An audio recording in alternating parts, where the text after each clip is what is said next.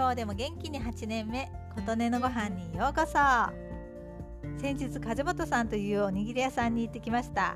東京の超有名おにぎり屋さんボンゴで修行したというおにぎりで有名で2022年1月31日までは大きな商店街でお店を開いていたとのことです。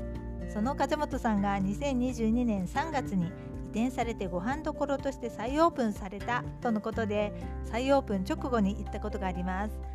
そんな時は心待ちにされていた方がたくさんいらしたようで予約をしないとすごく待つことになるとのことでしたので出直しました。今回は早めの時間で平日に行ったこともありすぐ入れました。ちなみに皆さんはおにぎりのボンゴご存知でしょうか？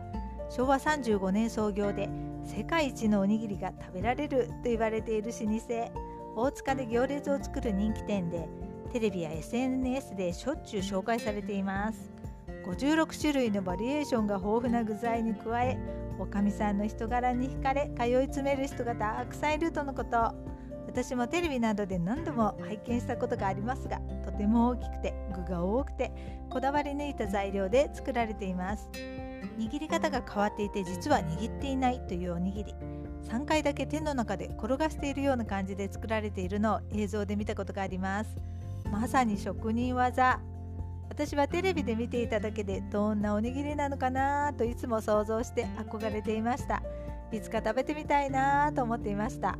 そのボンゴで修行された方のおにぎりが割と近くで行列せずに食べられるとあってはいくでしょうとワクワクして出かけました。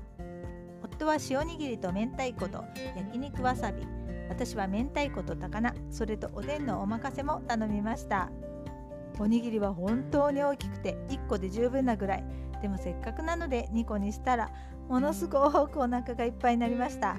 お昼に食べてしばらくお腹が苦しいくらいで夕飯時になってもお腹が空きませんでした。ほろほろと崩れるくらいの結び具合でああこれがあの憧れのおにぎりねと堪能しました。おでんも美味しかったです。あのおにぎりは家では作れませんね。ちなみに夫に何が一番美味しかったかと聞いたら塩握りとの答え。そうかそうだよね。やっぱり塩握りなのか。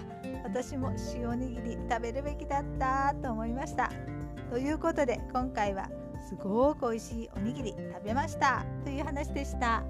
あなたの元気を祈っています。琴音のありがとうが届きますように。